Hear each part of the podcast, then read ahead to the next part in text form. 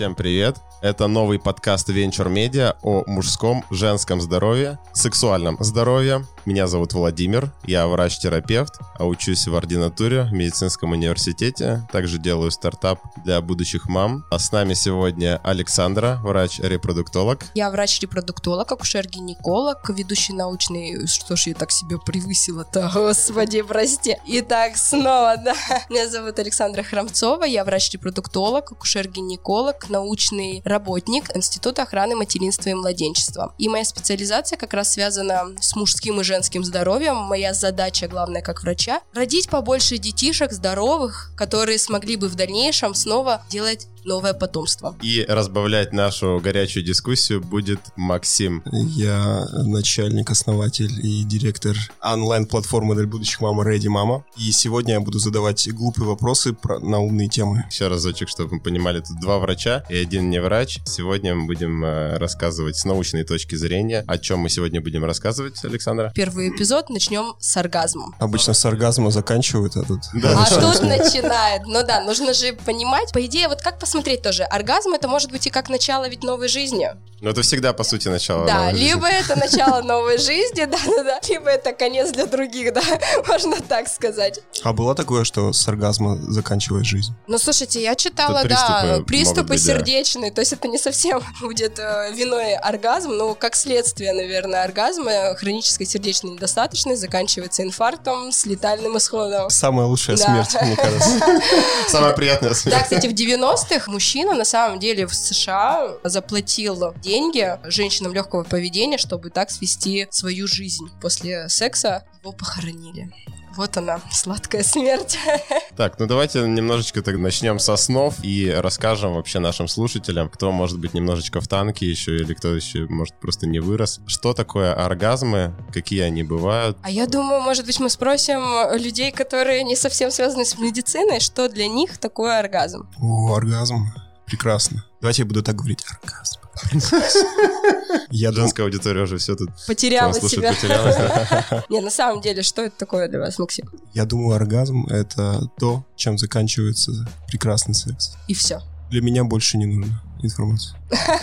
Для меня хватит, да. Ну, на самом деле, оргазм это от греческого слова пик, пик наслаждения, возвышения, удовольствия, пик удовольствия, наслаждения. Вообще оргазм слово всегда использовался в плане только секса, именно физического наслаждения, но в настоящее время, наверное, это где-то в 2000-х годах началось э, использование слова оргазм, гастрономический оргазм, не знаю, эстетический оргазм. Это, наверное, связано с тем, что у Там нас... два в э, одном иногда бывает.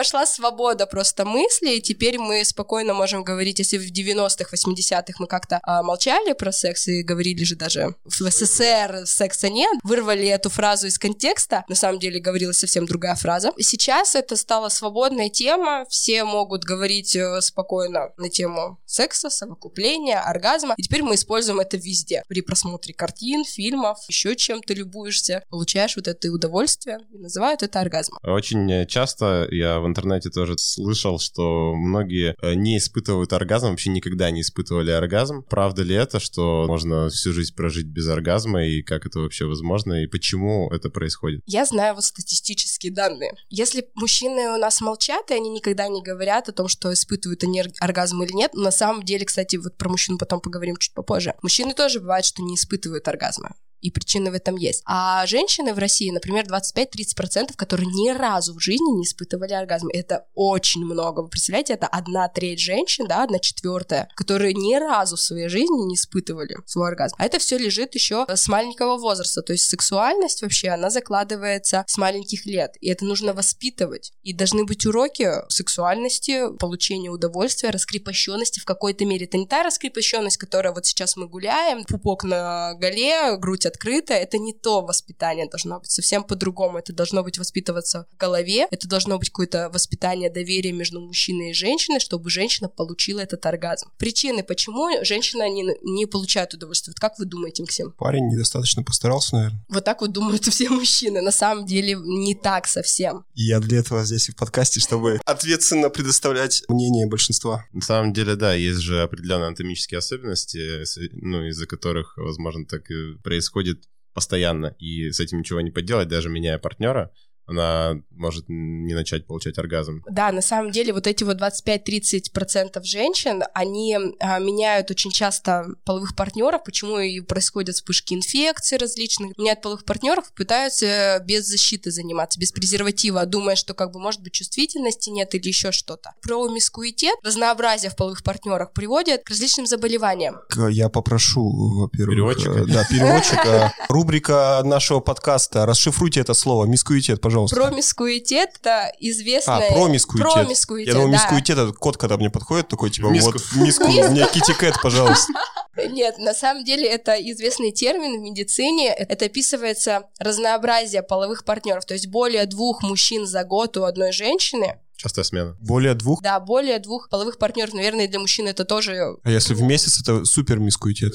Гиперпромискуитет. Супер. Да. Когда женщина не получает оргазм, она начинает искать э, причину в мужчине тоже. Пытается найти другого мужчины, замену. Тут не получилось, там не получилось. И вот эта вот частая смена приводит к различным заболеваниям, но не приводит к получению наслаждения ее. То есть это нужно работать женщине в голове, идти там, не знаю, к психологам, психиатрам, к сексологам, но никак не идти к другому мужчине. Бывает ли так, что женщина думает, что она получает оргазм, а по-настоящему нет? Или наоборот, она получает оргазм? А это не оргазм. Это не, а, но это не оргазм, Но да? это ей Это очень хорошо. дорогие.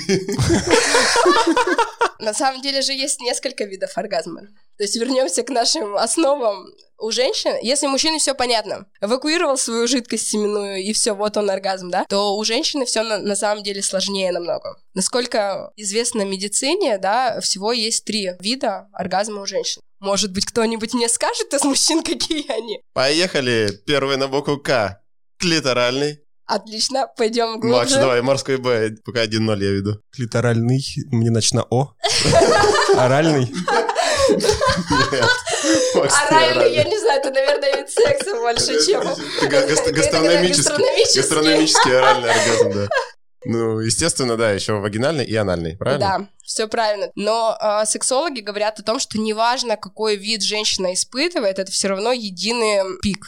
Это единый оргазм. Сексологи говорят, если она испытала вагинальный, значит, у нее и, и клиторальный, и анальный будет, так сказать. Если она клиторальный испытала, значит, и другие виды тоже ей подвластны. То есть неважно, как- какая будет эрогенная зона использоваться при получении оргазма, она его испытала и точка. Неважно, какими способами, неважно, каким местом, так сказать. Ну, смотри, на самом деле, я, когда изучал анатомию там на первых курсах, есть у клитора, у самого, да, есть ножки, которые находятся внутри, в, само, в самой промежности. Есть такая зависимость, наверное, от того, насколько близко прилежит к, к самому влагалищу или к, к- к прямой кишке. От этого будет зависеть вообще, Так, будет ли подожди, она получать... какие ножки к прямой кишке должны быть? Вокруг влагалища там ножки и клитор отходят как-то, как, как ноги у человека. Есть клитор сверху, Да, сверху потом клитор. идет влагалище, потом идет анальное А, отверстие. а внутри, э, внутри Боже, сам- моя фантазия. Рисунки сейчас пойдут у в нас. самой промежности, да, ну, как бы эти ножки клитора, Это мышцы. Одни ножки раздвинуты, и внутри еще одни ножки. и там мышцы еще. Конструктор Лего такой. На самом деле еще э, оргазм э, очень сильно зависит от того, как мышцы тазового дна у женщины работают. То есть если они э, нормально напрягаются, нормальный кровоток, то ей проще испытать оргазм. Но в то же время должна в голове быть расслабленность. А можно ли их как-то натренировать, например, там какие-нибудь шарики, там это вообще? Да, да. Есть различные вибраторы, есть различные симуляторы, есть по-разному они называются. Ф- Фалоимитатор, это не Нет, нет, нет, нет. Тренажеры. Ну, конечно. Тренажеры. А в качалку давно не ходили Да. Там это, это женские, женские тр- тренажеры. Есть упражнения, которые помогают э, мышцы тазового дна держать в норме. Чем больше ты тренируешься, тем ты в дальнейшем сможешь получить даже сама оргазм э, клиторальный. Вполне реально, это вполне возможно. При напряжении, при расслаблении ты можешь контролировать это. Смотри, сразу отсюда два вопроса таких вытекают, и думаю, многим будет интересно. Эти тренажеры это просто покупаются в магазине или это куда-то надо в, в такой спортзал тренажерный ходить? зал нужно Да, в такой ходить. тренажерный зал ходить? Дорогой, в тренажерный зал. Ну, Не да, и какие это, ну, по типу, это просто сводить ноги, разводить или что-то вот, может, так простыми словами описать, какие? Есть целый комплекс упражнений, их можно найти, я думаю, в интернете легко по тегу тренировка мышц тазового дна. Есть упражнения, есть упражнения без тренажера, есть с тренажером, есть даже специальные курсы в фитнес-центрах, где тренера прям реально показывают, как нужно сокращать мышцы тазового дна. И на самом деле лучше, наверное, начинать э, с тренеров. Потому что если ты неправильно будешь э, сокращать мышцы, не ту группу мышц будешь качать, то у женщин, например, это может быть опущение потом мочевого пузыря в дальнейшем. В дальнейшем это будет дисфункция тазового дна. Нужно правильно это все делать. Либо, может, наоборот, они будут чрезмерно спазмироваться определенные там мышцы, да, и не давать тебе расслабиться. Ну, бывает, но это такая редкость. В общем, если э, кто-то стесняется подойти к тренеру и сказать, потренируйте меня, так сказать, мои мышцы, то можно купить реально в секс-шопах, различных магазинах здоровья, есть даже в, как оно, медтехника, это называется магазины, и там продаются вот эти тренажеры. Там есть специальные программки, которые написано, как это сделать, инструкция, как сделать лучший комплекс упражнений, в какое время, как часто. А есть даже сейчас очень интеллектуальные тренажеры, которые подключаются к телефону, тебе определенные программы задают и ты должен сжимать, посмотреть, какая сила сжатия. И, наверное, если ты стесняешься пойти к тренеру, купи себе умный тренажер. Ну, есть э, простой способ, который рассказывает, наверное, в каждой женской консультации. В основном это беременным рассказывают. Когда ты э, После родов, за что Ну, или... после родов, да, но нужно тренироваться еще до родов, чтобы нормальные мышцы сокращались после родов. Так это травматизация, разрывы бывают различные, надрывы мышц. Ты идешь, когда в туалет, происходит мочеиспускание, ты должен задержать мочу. Это не упражнение такое, что ты должен каждое мочеиспускание задерживать. Это ты должен просто понять, какие мышцы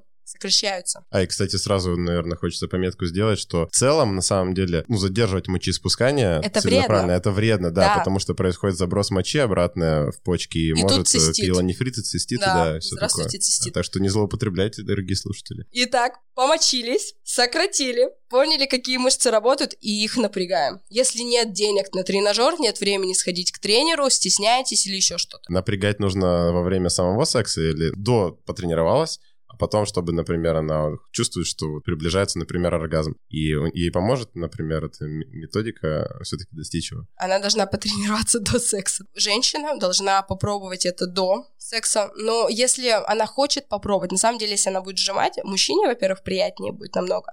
То есть он будет чувствовать то, что стенки влагалища более тугие, сжатые. Ну и самой попробовать что-то новенькое. Может быть, так ей будет проще испытать реальный оргазм. Кровоток же усилится в той зоне, где она сжимает. Тем самым эрогенная зона будет более чувствительная. А вообще нужен ли оргазм? 30% девушек не испытывают. Я ничего не переживают, наверное, так и живут, или все И ладно? Это, или это или проблема? Что, или, это, или это проблема, Нет, болезнь? На самом деле многие обращаются к врачам-акушерам-гинекологам, но не все могут акушеры-гинекологи ответить на эти вопросы обычной женской консультации, да, то есть если они нигде не учились дополнительно, бывают те врачи, которые сами не испытывают оргазмы, это на самом деле, когда мы видим на тренингах приходят э, наши коллеги, мы, мы думаем, ну, наверное, они приду, приходят только для того, чтобы послушать и помочь своим пациенткам. На самом деле не так, коллеги тоже бывают с проблемами. И тут мы говорим о том, что все идет из головы. Оргазм это на самом деле отвечает кора головного мозга, это никак не мышцы. Мы должны расслабиться, мы должны этого человека, с которым мы занимаемся любовью, любить безумно, чтобы получить э, удовольствие. У женщин это намного сложнее, чем у мужчин. Хотя, наверное, и мужчинам бывает непросто в определенных ситуациях. Ну а про женщин, э, наверное, еще нужно реально правильное воспитание. Как я и говорила, что это закладывается с малых лет. Если постоянно мама бабушка, папа говорят, ой, нельзя, ой, ты это смотришь, это плохо, там застукали, не дай бог, девочку, когда она узнает свою физиологическую потребность какую-то, и не дай бог они это увидели и потом отругали, это огромный стресс, и вот отсюда и вытекает, что она не может получить удовольствие. Кстати, о половом просвещении недавно а, на ютубе вышел а, выпуск от редакции по поводу индустрии, а, порноиндустрии, и там история одной девушки, там она лишилась детственности около 20 лет, ей постоянно все, там, мальчик, никаких мальчиков, все запрещали. Как ты считаешь, это же реальная проблема сексуальной изоляции? Тебя завтра назначают там, министром здравоохранения. Что бы ты сделал? В школьной программе какого возраста, может, вела какие-либо предметы? Мне кажется, в школьной программе вводить не надо в школе об этом общаться не надо, потому что родители все разные. Кто-то будет ногами топать и говорить, ой-ой, что вы делаете, разные религиозные направления у нас в стране еще. Для некоторых это табу, и до лет 18, 20 или вообще до свадьбы об этом говорить нельзя. Я считаю, что это должны быть открытые лекции. То есть в университете уже, не в школе? Нет, это должны быть на открытых площадках. Лекции для э, населения. То есть в любой торговый центр человек приходит, идет лекция, например, о взаимодействии мамы с дочкой, как должны общаться. А возраст? Примерно это пубертат должен быть где-то 12-14 лет. Это тот, тот момент, когда девочка первый раз вообще должна думать об этом, что у нее вообще там, где, что и как. То же самое и про мальчика. Мальчик же примерно, ну, чуть постарше, 14-15 начинает себя изучать. Пять рубрика э, «Надоедливый Максим». Э, что такое пубертат? Можете рассказать? Это определенная возрастная группа, подростки, когда начинается пик Подростковый гормонов. возраст. Да, Пубертатный период подросткового подростковый возраста. возраст, когда пик гормонов половых начинает просто бахать. Шкалить. И именно вот в этом возрасте для мальчиков 14, 15, 16 лет, для девочек с 12-14 лет, все начинает играть другими красками. Больше обид на родителей. Кажется, что все, это конец света, они влюбились, подержались за ручку, все, это любовь на всю жизнь. Вот это вот пубертат, это игра гормонов. То есть резюмируем, половое просвещение нужно, но все-таки не в формате школьного образования. Ни в коем случае. То же самое, как был спор с религией. Нужно, нет, вот уроки православия. Многие говорили, да, нужно, многие говори- э, другие говорили, что не надо. Тут то же самое. Для кого-то это приемлемо в семье, а для кого-то нет. Но для тех, кто неприемлемо, мы должны все-таки тем детям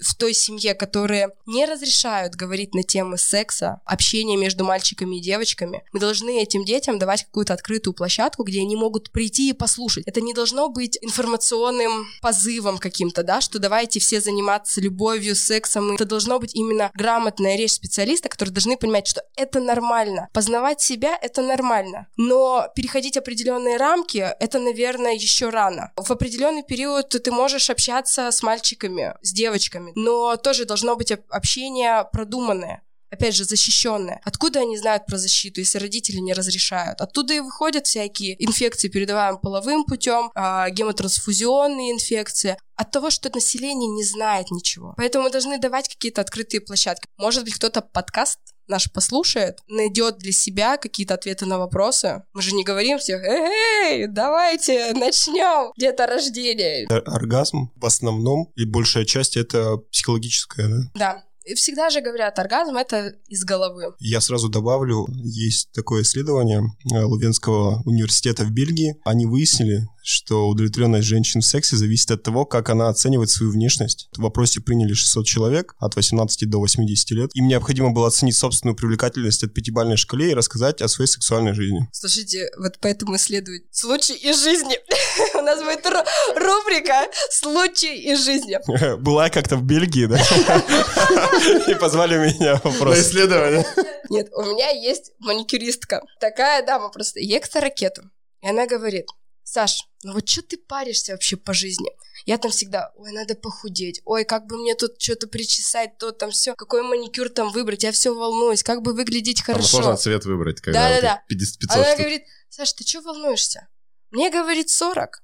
Я хочу носить уже лосины леопардовые. А Она такая, веси дама. Я говорю, «М, Полина, какие лосины? Она говорит, вот будет тебе 40, ты поймешь. И тут вот тоже, по-любому тем, кому 60 и 80 ответили, да я вообще секс-бомба, я пятерку себе ставлю. А те, кто 20 с нормальной фигурой, те по-любому поставят единицу или три. Комплексы, вот 100% комплексы. это комплексы, да, которые опять же в семье. А через несколько лет они развеиваются. И когда ты понимаешь, что мужикам да вообще рать как, извините, так нельзя. Да мужикам вообще Можно. плевать, как ты выглядишь. Главное, чтобы грудь чуть-чуть была, попа немножко, там что-то себе более-менее ухоженно выглядишь. И, И так смеялась над сойдёт. моими шутками. Да-да-да.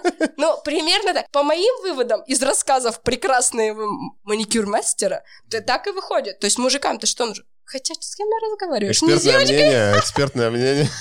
Маникюр.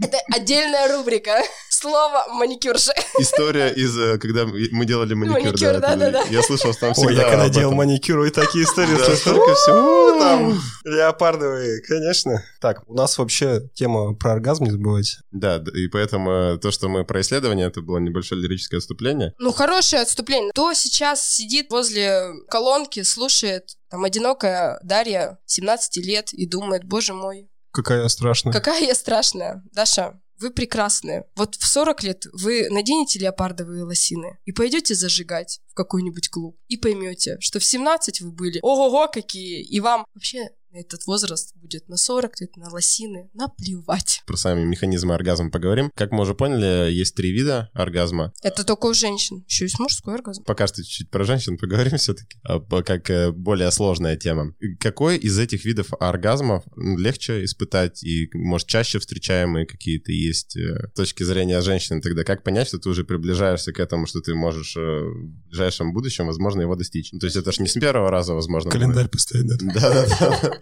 Идем к цели.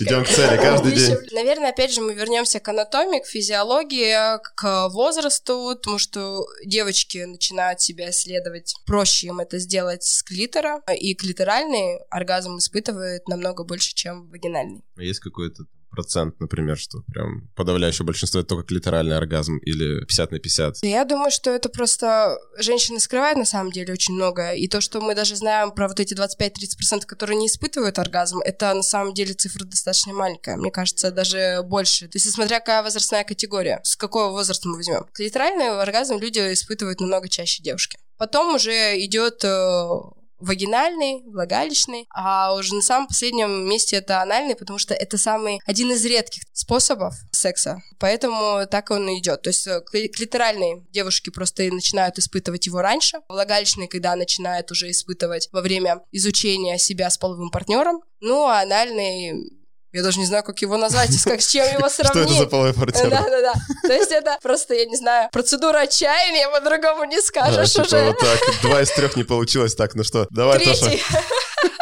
Окей, а про клиторальный оргазм, то есть они начинают, ты говоришь, что раньше, то есть это как-то самостоятельно, да, это какая-то мастурбация или как Ну это? да, как мальчики начинают мастурбировать там в 14-15 лет примерно.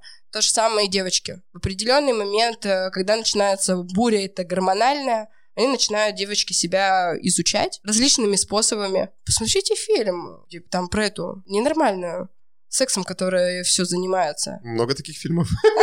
А да? И длинных, и покороче. Ё-моё, я... Нимфоманка ты имеешь в виду? Вот, вот, вот, феминистка хотела сказать. Да, А, нимфоманка. ты песня монеточка же такая вроде. Не, у него трек есть. Нимфоманка. Там как раз и рассказано о том, что девочки, там вообще какой-то возраст 9-10 лет, девочки начинают играть в лягушку. Они ложатся в форме лягушки, нет, ноги раздвигают как лягушки и начинают плавать, так сказать, по ванной, А, мастурбируя, да, ласкает клитор свой. Тем самым они начинают понимать, что ого-го, кроме обычной жизни, еды, прогулок, есть еще что-то, какие-то другие эмоции. На велосипеде иногда ездят. Кто-то на велосипеде, да, слушайте, различные фильмы есть интересные. Да, я смотрел такой фильм. Надо сделать подборку как-нибудь. А, можно зафиксировать тогда такой факт, что если в детстве девочка, она пробовала заниматься мастурбацией и получала клиторальный оргазм, то в дальнейшем, в будущем ей легче будет с половым партнером, с постоянным испытывать его. На самом деле, да, так и есть. Когда женщины приходят, взрослые уже женщины приходят на прием и говорят, вот мы не испытываем никакого оргазма, ну не знаем, что делать. Мы им говорим, слушайте, ну попробуйте сами себя. Вы пробовали себя вообще познать? Потрогать за какие-то зоны, посмотреть на фильм какой-то, представить себе что-то, еще что-то. Они говорят, нет, ну не принято, ну что, как я буду себя трогать? А как вы хотите узнать вообще, где у вас эрогенная зона? Может быть, у вас меньше чувствительных окончаний на клиторе и больше во влагалище? Может, вообще пяточку надо было почесать, и все нормально будет. Да, и так пойдет. Ой, и на чизкейк посмотреть. Да, это другой оргазм. Это у вас у мужиков на чизкейк посмотрела и все. Это орально, не забывайте. Это орально, это гастрономический. Орально-гастрономический Э, К оргазм. Сожалению, это другой подкаст. Оргазм от Максима, я бы сказала. Слушайте, что это за... Девчонки, обращайтесь. Про еду У меня жена так и называет это оргазм от, от Максима. Максима. Ты ей просто завтрак в постель приносишь. Она тебя дурит. Слушай, это не тот оргазм.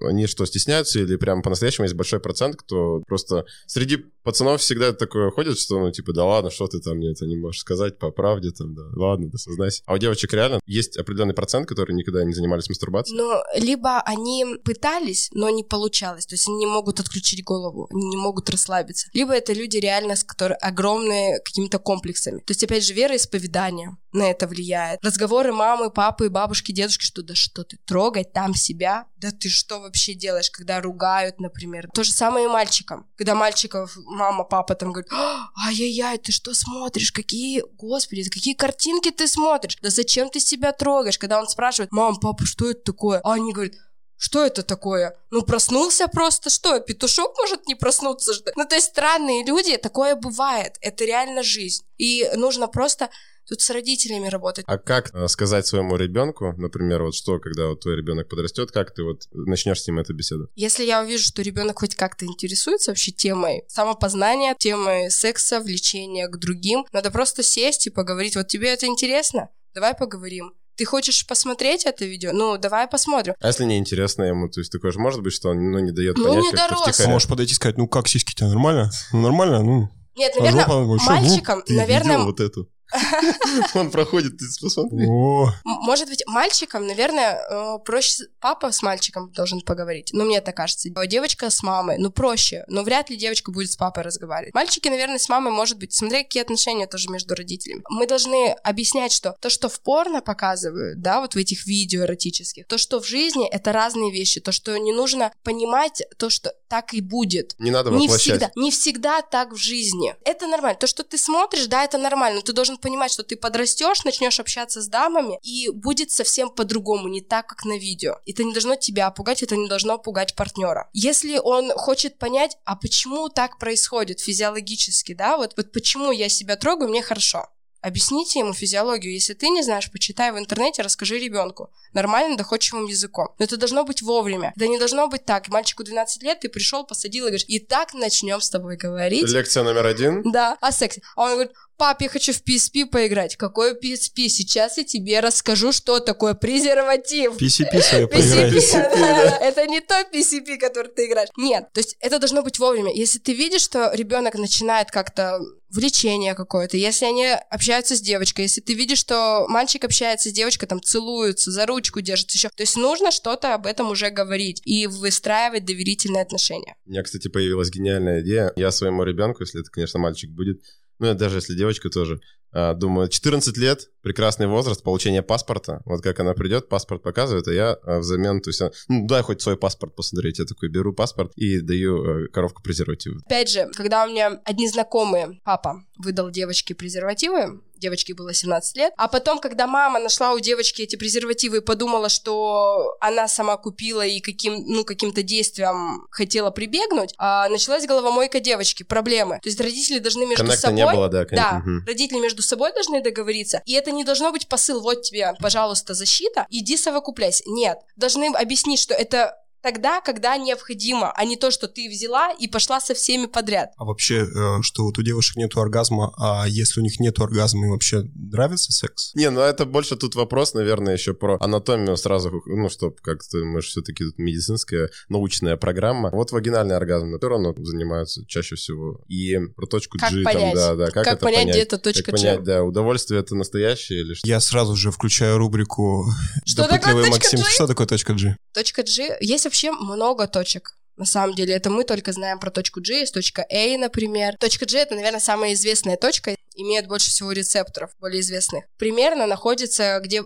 проходит уретра, получается, по передней стенке влагалища. Ее можно найти даме самой. Она более ребристая, что Ну, ли? на самом деле, ребристая, не ребристая — это не так. Дама. Что это вообще можно рассказывать? Это нужно рассказывать. да? Дама берет там пальцем, к примеру, или каким-то предметом, должна провести по передней стенке влагалища. Это ближе к мочевому пузырю. Должны провести рукой, пальцем по передней стенке и нащупать как бы давящим движением. Именно нащупать ту точку, где хочется мочи спускаться. То есть, если есть желание к мочеиспусканию, значит, вы дошли до точки G. Это она и есть. При напряжении, при каких-то манипуляциях, при стимуляции будет достигаться пик этот. То есть нужно головой быть готовым, правильно нажимать на эту точку, и вот тебе оргазм. Домашнее задание на нашем онлайн-курсе найти свою точку G и отправить, рассказать историю, и отправить. отправить нам да, свои Да, впечатления. расскажите э, свою историю, нашли ли вы свою точку G. То же самое с половым партнером. То есть мужчина может помочь. Он может точно так же руками при ласках найти. И ему будет проще понять, куда двигаться. Ну, чтобы зафиксировать, да? То есть это соприкосновение с мочевым пузырем, то есть на передней стенке. С уретрой. А, с уретрой. С уретрой. А сколько это примерно Сантиметров, миллиметров. в, У всех например, по-разному. вот в, как это, В пальцах, фалангах, фалангах. фалангах. На самом деле у всех по-разному. Во-первых, у всех продолжительность уретры ра- разная. У кого-то короткая, у кого-то длинная, у кого-то нормальная. У всех физиология по-разному, анатомия по-разному устроена. Кто-то говорит, вот я сразу же зашла, и все у меня там...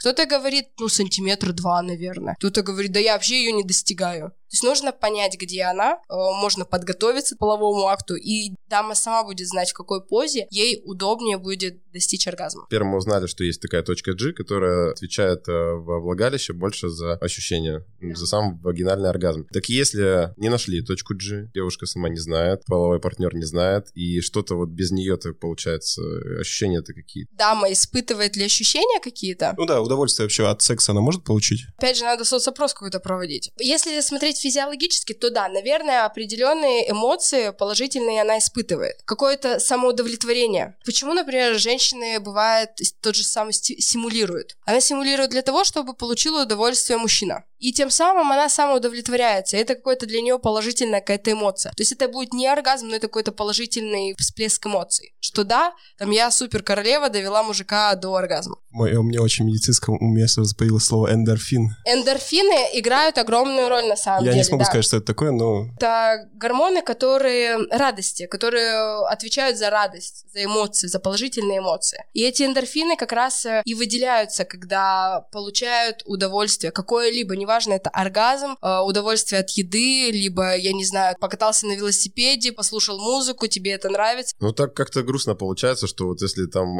грубо говоря, ставится знак равно между вкусно поел и хорошо под. Ну, на самом деле, в определенной возрастной группе, даже у женщин, у мужчин, э, есть вот это вот уравнивание. Если женщина, например, устает, э, если женщина занимается больше детьми, устает на работе, там домашние дела, ей уже не нужен ни оргазм, ни секс, ничего. Ей бы просто поесть, она получит удовольствие от сериала и все. У мужчин, наверное, то же самое. Когда в определенной возрастной группе мужчины понимают, что они устали от работы, им не нужен никакой секс. Опять же, есть возрастной всплеск, эмоциональный, когда мужчина среднего возраста, а ему необходимо испытать этот оргазм, да, получить удовольствие, почувствовать себя царем, королем. Это примерно как это называется кризис среднего возраста, когда мужчины начинают искать что-то новое. Давайте еще поговорим о том, что может ли женщина забеременеть, если у нее нет оргазма. Про оргазм обсудили. А еще, смотри, Саша, такой вопрос э, про беременность. Помогает ли вообще оргазм как-то забеременеть? И нужно ли его испытывать, и расскажи, развей наши какие-то мифы, предрассудки. Спонсор рубрики «Онлайн-школа будущих мама» Реди Мама. Начнем, наверное, с того, может ли женщина вообще забеременеть без оргазма. Да, на самом деле может. Для наступления беременности оргазм не нужен. Для того, чтобы забеременеть, необходима яйцеклетка, овуляция и необходим сперматозоид.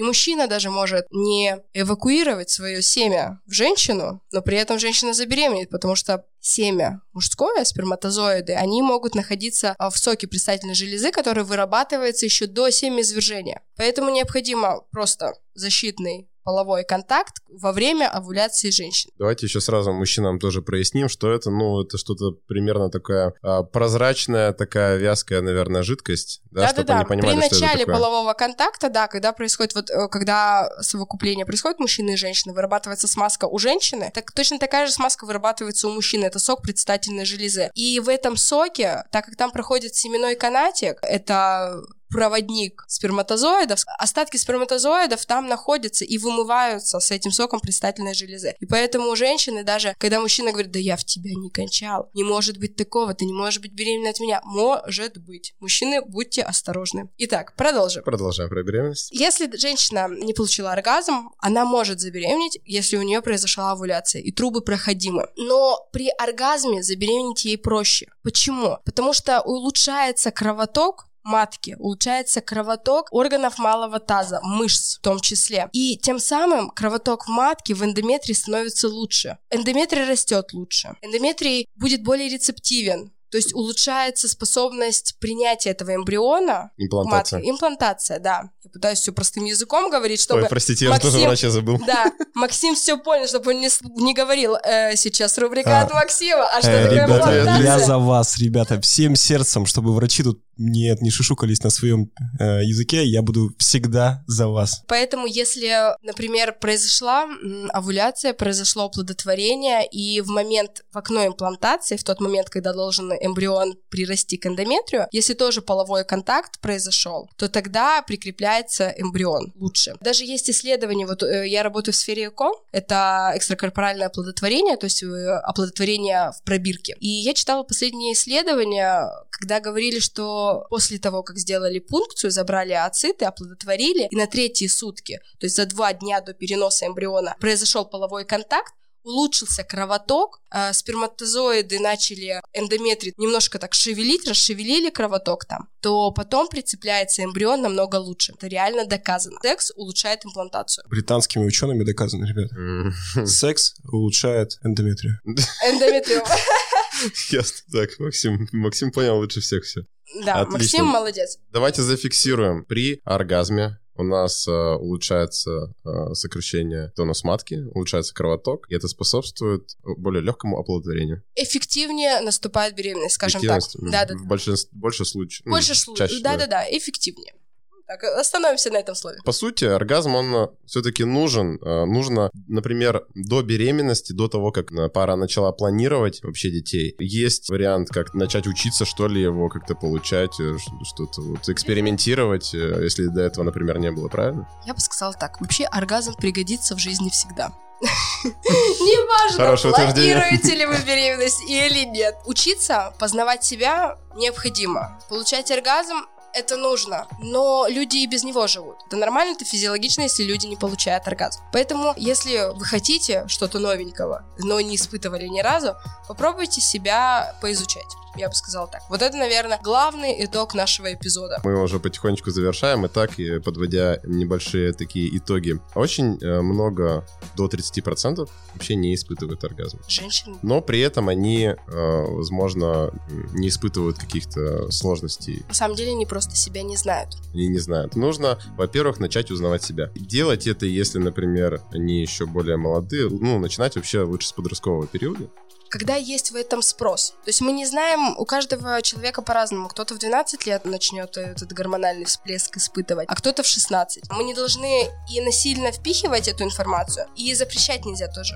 Если это уже более поздний возраст, не 16, не пубертатный возраст, 20 лет, женщина не испытала оргазм, не знает, что это такое, не познала себя до этого, можно познать саму себя в этом возрасте, либо прибег- прибегнуть к помощи сексологов, опять же, тренеров, которые мышцы тазового дна. Также мы поняли, что если даже в этом случае не получится, есть всегда добрые психологи. Да, сексологи, психологи, сейчас их достаточное количество, можно даже онлайн какие-то курсы проходить, если ты стесняешься поговорить с человеком. Закрытые какие-то WhatsApp, есть школы, темы, вот эти вот группы. Вполне можно найти информацию, можно еще послушать нас, и мы уже в этом выпуске рассказали пару интересных техник, как познать себя. Попробуйте, напишите свои отзывы. Да, и девочки, самое главное, хочется пожелать, так как мы уже поняли, что большинство проблем идет из головы, а мы хотим вам пожелать, любите своего партнера, обязательно это поможет вам достичь всех видов оргазмов, которые вы не испытывали. Мальчики, любите своих девочек. Да, и помогайте им э, изучать их тело, изучайте свое тело, в общем, из-